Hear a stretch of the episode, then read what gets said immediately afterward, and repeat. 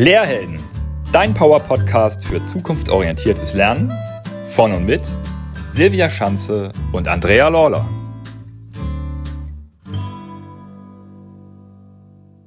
Hallo und herzlich willkommen zu einer neuen Folge Fünf Fragen an, heute hier auf dem Lehrhelden Podcast. Und wir freuen uns riesig, zu einem ganz, ganz spannenden Thema heute mit Dr. Jan Ullmann zu sprechen. Lieber Jan, schön, dass du da bist. Schön, dass ich hier sein darf. Schönen guten Morgen. Einen wunderschönen guten Morgen. Und ja, ich habe gerade schon angekündigt, wir dürfen mit, zu einem ganz, ganz spannenden Thema mit dir sprechen. Und es dreht sich alles heute um das Kürzel KI. Was hat das mit zukunftsorientierten Lernen zu tun? Und bevor wir dazu weiter einsteigen und Silvia gleich mit einer ersten Frage startet, magst du dich unseren ZuhörerInnen mal kurz vorstellen? Wo kommst du her? Wo sitzt du gerade? Was möchtest du gerade von dir mit uns teilen? Ja, danke schön. Ich sitze ähm, im sonnigen südlichen München ähm, und äh, nenne mich oder meine Berufsbezeichnung ähm, Trainer und Berater für die Digitalisierung und Humanisierung des Lernens. Und das beschreibt das eigentlich auch wirklich auf den Punkt. Ähm, in meinen, meiner Brust schlagen da zwei Herzen. Einmal für die Technik an sich, fand ich schon immer, schon als kleines Kind, wahnsinnig faszinierend, aber eben auch das Menschsein. Und äh, das ist eben gerade auch so ein bisschen noch ähm, Nachfrage und Angebot. Nach wie vor sehr viel Nachfrage, eben sehr viele Fragen zum Thema der Digitalisierung der Bildung. Aber was mich eigentlich interessiert ist, wie wir das Lernen, die Bildung, die Schulen wieder menschlicher gestalten können, trotz oder vielleicht eben auch gerade wegen der Technologie. Auch ein herzliches Willkommen von mir, lieber Jan, aus dem stürmischen Norden. Du äh, bist ja Experte für E-Learning, wenn ich das so sagen darf. Und wir haben dich ja heute, wie Andrea gerade schon angekündigt hat, zum Thema künstliche Intelligenz eingeladen. Ich würde auch gleich mal mit dem Top-Thema einsteigen, was gerade in aller Munde ist, zumindest ähm, in der LinkedIn-Facebook-Blase. Vielleicht noch nicht bei dir, lieber Zuhörer, liebe Zuhörerin, aber dann hörst du jetzt davon.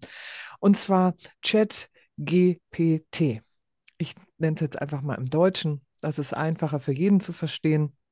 Magst du vielleicht mal in ein paar Sätzen umreißen, was dieses sagenumwogene äh, KI, ChatGPT eigentlich ist und was können wir mit oder durch diese KI denn eigentlich lernen? Das ist schon mal eine sehr gute Frage. Was ist das eigentlich? Weil da finde ich, kann man eigentlich keine wirklich eindeutige Antwort drauf geben. Ganz offensichtlich gesprochen ist es erstmal ein sogenannter Chatbot. Also wenn man so will, ein virtueller Chatpartner, dem man alle möglichen Fragen stellen kann und das eben auch in ziemlich natürlicher menschlicher Sprache. Ja, so eine typische Google-Anfrage ist ja keine normale menschliche Sprache. Da gibt man ein Digitalisierung wie umsetzen oder so. Ähm, hier kann man eben ganz klare Fragen und auch Nachfragen stellen. Und diese sogenannte künstliche Intelligenz spuckt einem dann Antworten, Lösungen und eben auch vermeintlich kreativen Output aus, ähm, den man dann eben, ja, wie auch immer entsprechend verwenden kann. Was dahinter steckt, ist eigentlich ein riesengroßer Textkorpus, also wahnsinnig viele Texte, menschliches Geschriebenes, das da irgendwann eben einmal zu einem Zeitpunkt X gesammelt wurde. Und anhand einer Art statistischen Wahrscheinlichkeit wird eben basierend auf dem, was ich äh, da gefragt habe, Sprache quasi zurückgespielt, wenn man also das so betrachten will, ist es eigentlich so ein bisschen ein statistisches Raten, was hat der Mensch da wohl gerade eben gemeint und eben ein entsprechendes Ausspucken hinten raus. Aber, und das erklärt, glaube ich, auch gerade diesen riesengroßen Hype darum, die Ergebnisse sind recht verblüffend und so weit, dass eben manche Menschen so weit gehen würden, wir haben die erste echte künstliche Intelligenz, die sowohl humorvoll, empathisch als auch kreativ ist und das sind eigentlich Domänen, die wir bisher nur den Menschen vorbehalten oder zugeschrieben haben. Mhm. Und äh, das klingt ja jetzt ganz schön überwältigend, wenn du diese menschlichen Eigenschaften dieser künstlichen Intelligenz zuordnest. Wie, ähm, wie lernen wir denn durch die? Also wenn ich mir jetzt vorstelle, da gibt es unendlich viele Texte, was kann ich denn da von der bekommen? Naja, also ich habe das neulich mal so schön ähm, in einem Artikel zusammengefasst eine, mit einer Metapher. Äh, vielleicht sagt vielen Leuten der Begriff Thermomix was, also so eine Allround-Küchenmaschine. Ähm, und die kann ich sehr unterschiedlich eben benutzen. Und das ist jetzt keine Wertung, dass das eine besser ist als das andere, aber ich kann entweder sagen, ich habe keine Lust auf Kochen, ich habe auch keine Lust, mich damit zu beschäftigen, also schmeiße ich da einfach alles eben rein und am Ende kommt da ähm, ein Schnitzel mit Pommes raus oder ja, irgendwie ein Mousse Schokolade, sagen wir mal. Ähm, oder ich kann es eben als Werkzeug benutzen, um meinen eigenen kreativen Prozess eben zu unterstützen. Deshalb wird der Thermomix, wissen viele nicht, auch in der Sterneküche eingesetzt, weil es zum Beispiel ein tolles Gerät ist, um die feinsten Soßen eben zu pürieren. Und man kann sich dieses Werkzeug eben genauso vorstellen. Ich kann als Schüler jetzt sagen, bis ins letzte Detail arbeite mir, liebes ChatGPT, ein, mein Referat zur französischen Revolution aus und es wird mit verblüffender, ähm, ja, äh, mit verblüffenden Ergebnissen das eben auch tun. Hier und da gibt es vielleicht doch so ein paar kleine Holperer äh, und ein paar kleine Fehler, die es dann doch eben mal einbaut. Aber im Großen und Ganzen ist es gar nicht so schlecht. Oder zumindest auf einem Niveau, den auch teilweise Studierenden eben zugeschrieben wurden. Oder ich kann es eben nehmen tatsächlich nicht als, und darüber würde ich ehrlich gesagt auch gerne mit euch sprechen, als Angstvermeidungswerkzeug. Denn meistens ist ja der Grund, warum ich das eben machen lasse, weil ich keine Lust habe oder Angst davor habe oder mein Perfektionismus mich da irgendwie davon abhält, mein Referat, meine Seminararbeit im Studium, mein Angebot als Trainer und Berater eben schreiben zu lassen, mir das abnehmen zu lassen.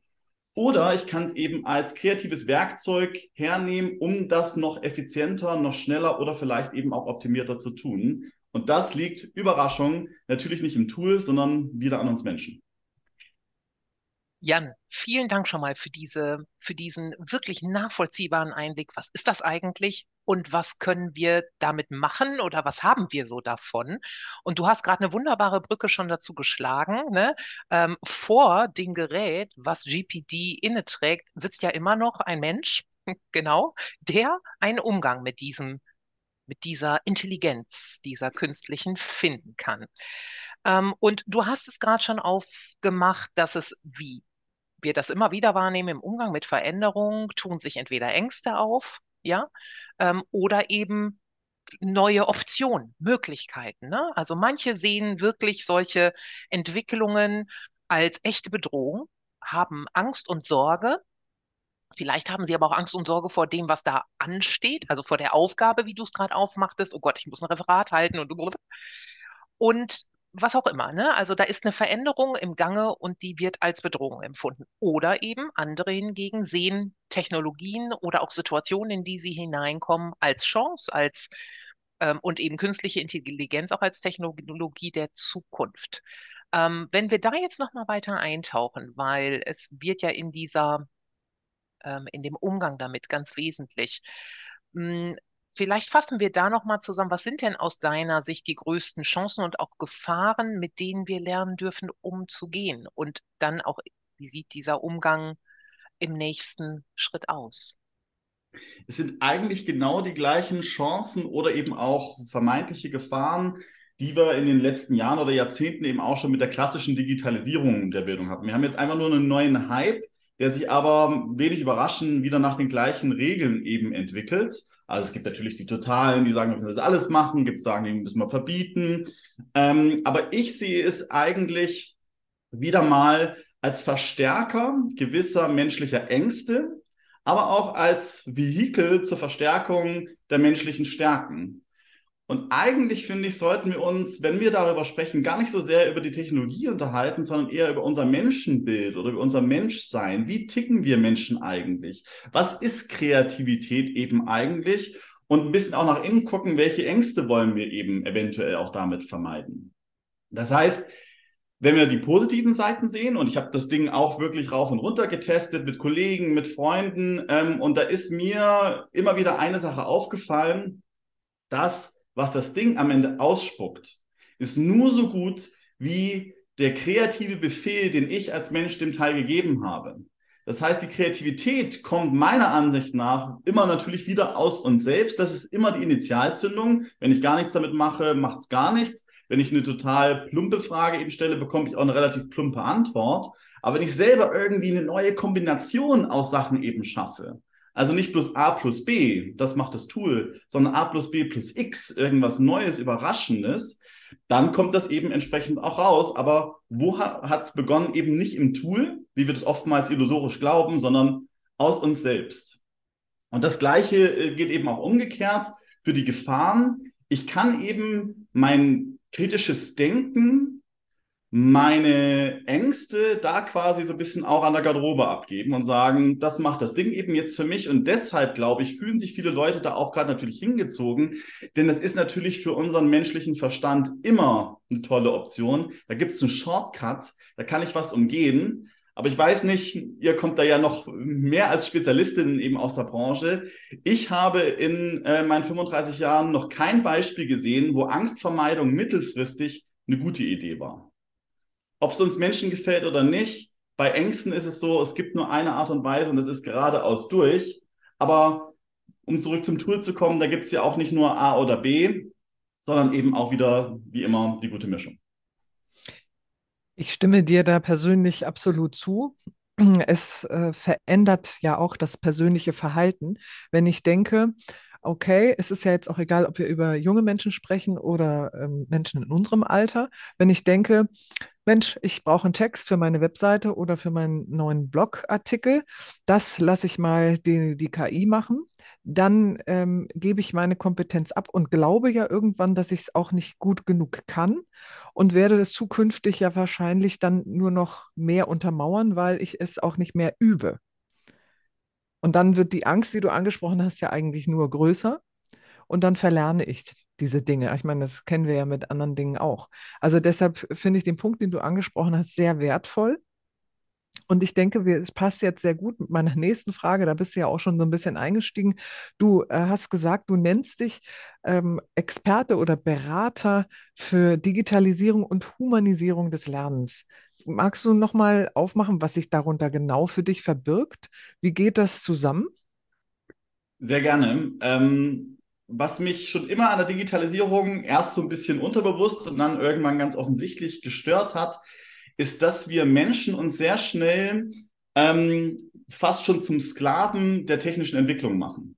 Wir setzen uns mit der Digitalisierung auseinander, das ist noch okay, aber teilweise fast schon müssen wir jetzt auch Dinge tun, weil das jetzt eben technologisch möglich ist. Das heißt, wir machen uns fast zum Opfer von den Dingen, die jetzt eben technisch gehen. Erst die klassischen Digitalisierungssachen, ähm, und dann eben jetzt das, was sich eben künstliche Intelligenz nennt. Und da geht es mir nicht darum, generell offen und neugierig zu sein und erstmal zu gucken und eine Erfahrung zu machen, sondern hey, wir müssen ja jetzt eben digitalisieren. Das ist die Haltung von vielen Menschen, die in den letzten Jahren zu mir gekommen sind. Und da hatte ich immer und habe auch immer noch eine Folie dabei, wo ich äh, dann mit ganz großen Lettern draufschreibe, nachdem wir auch selber uns das ein bisschen reflektiert haben. Das Ziel von Digitalisierung in der Bildung ist nicht Digitalisierung. Es geht bei Bildung immer um menschliche Werte, ob uns das bewusst ist oder nicht. Das heißt, es geht eigentlich im hohen Bogen, wenn man das ganz zu Ende denkt, immer darum, mehr Mensch zu sein. Also was mich interessiert in meiner Arbeit ist, das Pferd komplett von hinten aufzusatteln und nicht zu sagen, na ja, wir müssen jetzt digitalisieren und wie gehen wir mit KI und Co. um. Das ist vielleicht der Anlass, warum wir ins Gespräch kommen. Aber was mich eigentlich interessiert ist, wie tickt der Mensch? Nach was strebt der Mensch über allem?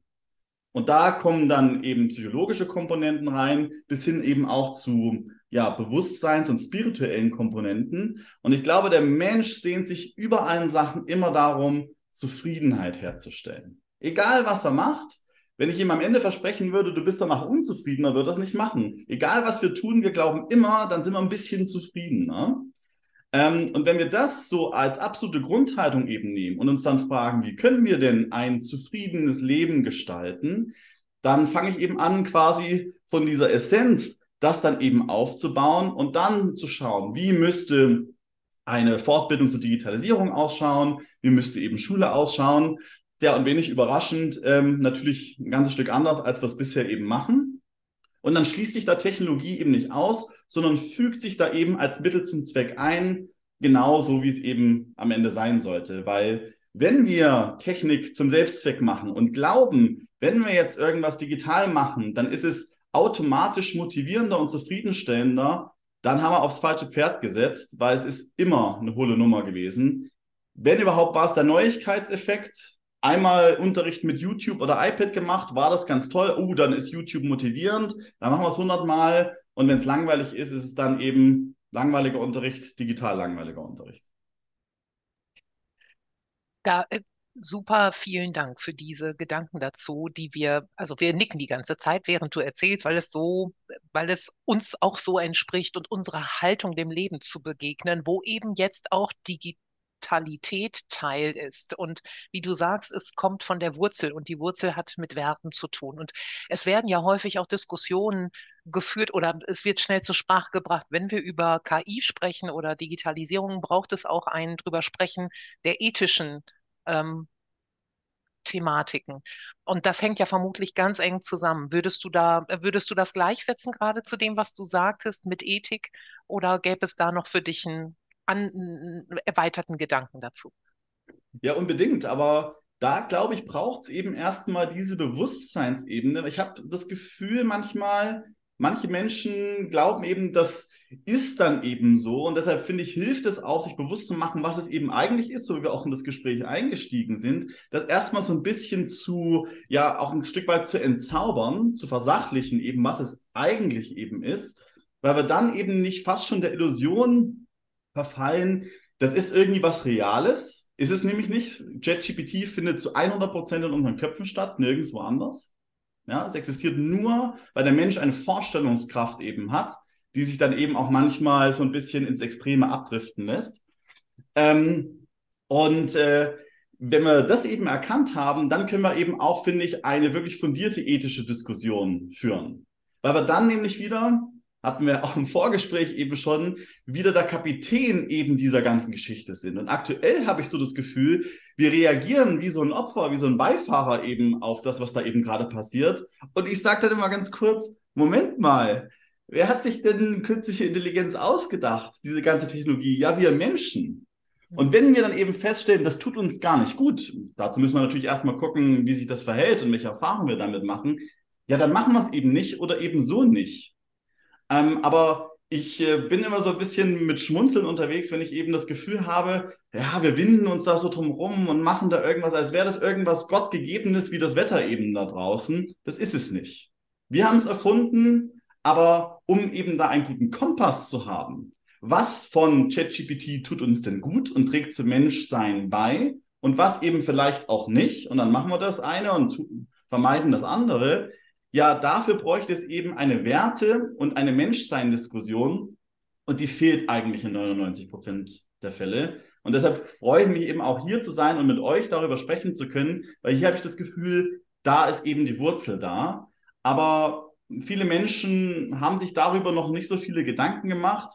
Ich sehe aber auch, dass das jetzt eben kommt. Und warum kommt es? Warum fangen wir an, nach innen zu schauen und auf unser Menschsein eigentlich zu schauen und das zu reflektieren? Weil die Technologie eben auch ein digitaler Verstärker ist. Es verstärkt unsere Schmerzen, die wir zuvor auch schon hatten. Und dafür kann man eigentlich auch schon wieder dankbar sein. Die Frage ist, wann eben der Punkt kommt, wo der Schmerz groß genug ist, dass wir eben umdrehen. Das Phänomen kennt ihr, glaube ich, aus dem Coaching auch sehr gut. Ja, und mir fällt gerade noch ein, während du das sagst, das sage ich auch öfter, wir streben ja nicht nur nach Zufriedenheit, sondern, na doch, das, hm, ich unterstreiche das voll, was du mhm. gesagt hast. Und Balance gehört für mich auch dazu. Also, ja. weil Balance erzeugt Zufriedenheit. Deshalb passt es wieder in der Qualität. Zweck, genau, richtig, ja. Genau. Und wenn eben dieser Fortschritt in der Technologie da ist, dann ist die Waage ja zum Menschsein nicht im Gleichgewicht. Und es ist gerade die Verstärkung, umso wichtiger wird es, sich mit dem Menschsein dem menschlichen Designs zu befassen, damit wir da auch zwischen beiden Komponenten, die dazugehören, wieder ein Gleichgewicht herstellen können. Und ich glaube auch, die Diskussion kommt. Und da können wir ja vielleicht irgendwann in einem nächsten Gespräch auch nochmal vertiefen. genau, also können wir dann jährlich gucken, wie sich das so weiterentwickelt. Ja, äh, unbedingt, unbedingt, du. Also ähm, schon mal jetzt herzliche Einladung von uns. Ne? Silvia, ich darf das mal ganz äh, unabgesprochen gerade so aussprechen. Ähm, Ich möchte mit dir gerade gerne nochmal in der nächsten Frage darauf schauen, was ja bei uns im Podcast auch so unser Claim ist, zukunftsorientiertes Lernen. Wir haben ja jetzt auch schon so äh, dazu gesprochen, was können wir davon lernen, von der ähm, künstlichen Intelligenz. Jetzt leben wir ja in einer Welt, ähm, die von so vielem geprägt ist. Unter anderem ja auch davon, dass sie brüchig ist, dass sie nicht mehr so hm, vorhersehbar ist, nicht linear. Ne? Also Ursache-Wirkung muss nicht immer äh, mehr so, so kausal zusammenhängen. Sie ist krisenhafter, das kriegen wir ja mit im Kleinen, im Größeren, global und teils eben auch unverständlich, nicht mehr, nicht mehr aufnehmbar. Und deshalb wird auch da, glaube ich, immer wichtiger, dass Menschen sich zusammentun, dass sie sich vernetzen, dass sie gemeinsam etwas lernen, ähm, sich vernetzen, kollaborieren etc. und gemeinsam Lösungen finden, um eben heute und auch in Zukunft die Dinge zu meistern. Jetzt findet Lernen aber heute tatsächlich eher noch nicht gemeinsam, ja, an einem Ort schon, aber nicht vernetzend statt. Also sprich, es ist separiert, ne, in Schule, in Universitäten, in verschiedene Arbeitsorte, wo Menschen zusammenkommen, oder auch mal mehr, mal weniger, sagen wir mal so, ähm, um ja, gemeinsam zu lernen, etwas zu erschaffen, zu erreichen. Wie kann oder auch muss, das Wort nenne ich nicht gerne, aber in diesem Zusammenhang ist es vielleicht tatsächlich eins, ein Muss. Wie kann oder muss sich das deiner Meinung nach in Zukunft ändern, besonders auch mit Blick auf künstliche Intelligenz, um ein zukunftsorientiertes Lernen daraus werden zu lassen? Mhm. Bevor du antwortest, Jan, möchte ich ergänzen, auch in Bezug auf den Lehrer- und Lehrerinnenmangel, der jetzt schon sehr akut ist und der aber noch, äh, noch sichtbarer wird, mhm. ähm, um das mal so zu verflechten, damit auch unser Zuhörer und unsere Zuhörerin auf neue Ideen kommt. Ähm, das würde ich sehr gerne gleich ganz direkt beantworten. Und ich weiß zwar, wie du es meinst, es ist keine versteckte Kritik und ich spreche darüber auch. Und ich weiß auch, dass das gerade ein ebenfalls großer Hype ist, die Zukunftskompetenzen über die habe ich die letzten Jahre auch immer wieder gesprochen, immer mit der Frage, wenn uns Maschinen und jetzt eben künstliche Intelligenzen immer mehr äh, Sachen abnehmen als Menschen, was bleibt für uns Menschen eigentlich noch über? Wir müssen uns zwar wieder ein bisschen gucken, dass wir da auch nicht auch ins Opferding fallen und sagen, wir sind dem unterworfen. Ja, wir können auch selber entscheiden, Sachen wieder zu übernehmen, wenn uns das eben besser taugt. Ähm, aber da wird eben sehr viel über Zukunftskompetenzen gesprochen. Und mein Vorschlag auch auf äh, Silvias ähm, Hinweis gerade eben mal noch, wäre, dass wir, glaube ich, verstehen sollten, dass die Zukunftskompetenzen, nach denen wir da suchen, und die es natürlich eben auch in die Zukunft verlagern, wir müssen erst noch, das muss erst noch passieren, ähm, und dann eben auch auf den Schultern der Lehrerinnen und Lehrer lastet, auch das jetzt noch. Jetzt muss ich nicht nur mich mit dem Digitalisierungszeug auseinandersetzen, jetzt muss ich auch noch äh, Zukunftskompetenzen eben auch noch äh, und Lehrermangel und alles brauchen wir gar nicht reden. Ich komme selber aus der Lehrerfamilie, ich habe selber Lehramt studiert, ich weiß, wie da gerade die Hütte brennt, auf Deutsch gesagt. Zu erkennen, dass das, was wir suchen, gar nicht Zukunftskompetenzen, sondern Gegenwartskompetenzen sind. Das heißt, wo wir auf der Suche sind, da müssen wir gar nicht irgendwo erst hin und da müssen wir erst noch, sondern einfach erkennen, dass das, auf was ankommt. Ich nenne es immer gerne das Salz in der Suppe für guten Unterricht, für gutes Lernen bis hin zu einem gelingenden Leben schon jetzt quasi in uns angelegt und eigentlich schon längst da ist, vielleicht ein bisschen verschüttet gegangen und vielleicht wieder frei zu räumen eben ist.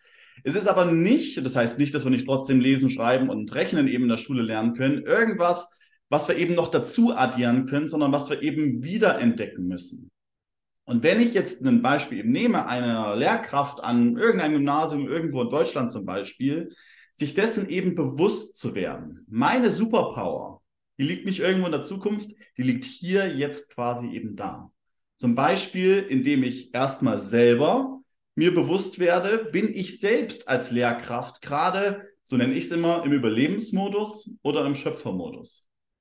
Weil wie im Flugzeug, wenn ich quasi anderen helfen soll, muss ich mir selber erstmal die Sauerstoffmaske aufsetzen. Da wird man immer genau darauf hingewiesen, das eben zu tun, das wird ja jetzt eben auch natürlich durch die Entwicklung, die ihr hier quasi mit unterstützt, nach und nach eben gemacht. Ähm, manchmal auch ein bisschen mit der Brechstange. Ja, macht jetzt alle mal Yoga und dann wird schon irgendwie alles besser werden. So ist es natürlich nicht gemeint.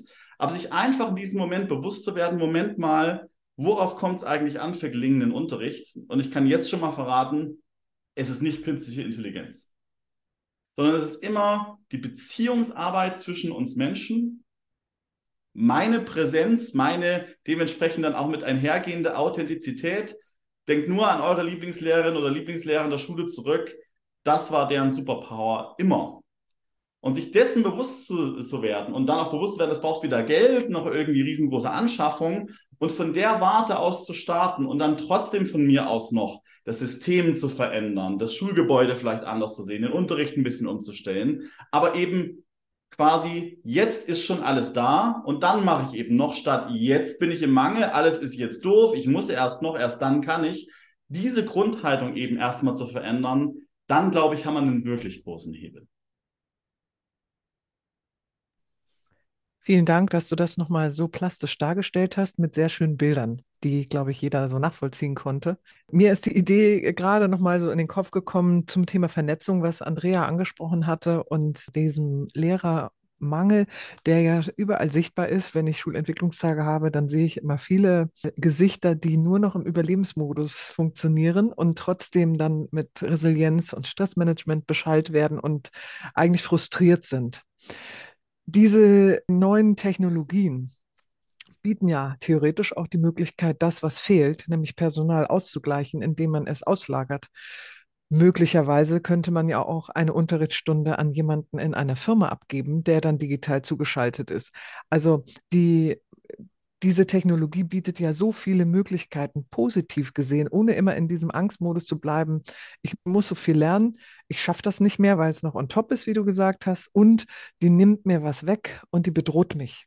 Mhm. Ja, also deshalb finde ich, dass äh, wir können uns da gerne öfter treffen, weil das wird mhm. bestimmt noch sehr viele spannende Themen zu dieser künstlichen Intelligenz geben.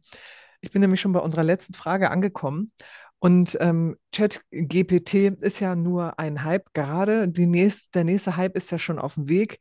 U.com, äh, das ja viel individualisierter funktioniert und uns dann vielleicht sogar alles Mögliche abnimmt. Ja, ich muss nur sagen, hey, keine Ahnung, Silvia, meine künstliche Intelligenz, buch mir mal die Zugfahrt und dann hat das Zugriff auf all meine äh, Daten und macht das dann für mich. Ja, also auch das wird wieder eine spannende Sache, wenn das so im Mainstream ankommt. Wie wird denn damit umgegangen? Da können wir sicherlich auch nochmal gut drüber sprechen. Und wir sind jetzt in dieses Lernen der Zukunft. Du hast ja gesagt, es ist ja eigentlich gar nicht zwingend Zukunft, sondern das Gegenwartslernen eingetaucht in der KI jetzt eine immer größere Rolle spielt und auch nicht mehr verschwinden wird auf äh, längere Zeit. Welche Kompetenzen braucht denn der Mensch ganz besonders, die die KI nicht abbilden kann? Gibt es das überhaupt? Oder kann die KI alles abbilden? Also ganz generell gesprochen, obwohl das gar keine Kompetenz ist, sondern eigentlich die menschliche Essenz, an die sich der Mensch eben nur erinnern kann, äh, muss oder kann, ist sein Bewusstsein als absolute Essenz des Menschen der, der beobachtet, der von außen eben gucken kann. Das ist eben genau der gelebte Schöpfermodus an der Stelle. Ja, und das wird eine Maschine eben nie haben, äh, auch wenn sich da, das wird dann irgendwann und so weiter. Das geht nicht. Ähm, das funktioniert so nicht. Und Menschen, die glauben, dass das Maschinen irgendwann können, haben, finde ich, ein sehr verschwobenes, nicht Technikbild, sondern Menschenbild, weil sie dann ja eben auch mit unterstellen, dass der Mensch eben eigentlich auch nur ein Zellhaufen und eine Maschine ist, die man mit irgendwas bewerfen kann äh, und dann kommt da irgendwie hinten Output bei raus. Und das ist genau eben mein Punkt. Das funktioniert nicht, auch bei dem Beispiel, was du gerade gesagt hast, ja, Ersatzmöglichkeiten eben zu schaffen. Wenn wir auch da wieder die Werte eben richtig setzen und dann nicht das nicht einfach nur ersetzen plump, das hat nämlich in der Vergangenheit auch schon nie funktioniert ach, ich kann jetzt auch mit der App alleine lernen, in der U-Bahn, überall, zu jeder Zeit. Theoretisch gesehen, toll. Praktisch gesehen haben wir die Rechnung ohne den menschlichen Verstand gemacht. Der funktioniert nämlich nicht nach den Regeln des Materiellen, nach Ursache-Wirkung, nach Input rein, vorhersagbar Output raus. Weiß jeder, Lernen ist ein völlig unvorhersehbarer Prozess, dem wir uns vielleicht überhaupt nur ein bisschen annähern können. Das heißt, um deine Frage noch final zu beantworten, welche Kompetenzen braucht es? Das Bewusstsein für den gegenwärtigen Moment, die Dinge erstmal so, wie sie sind, zu beobachten, inklusive unserer eigenen Gedanken und Gefühle.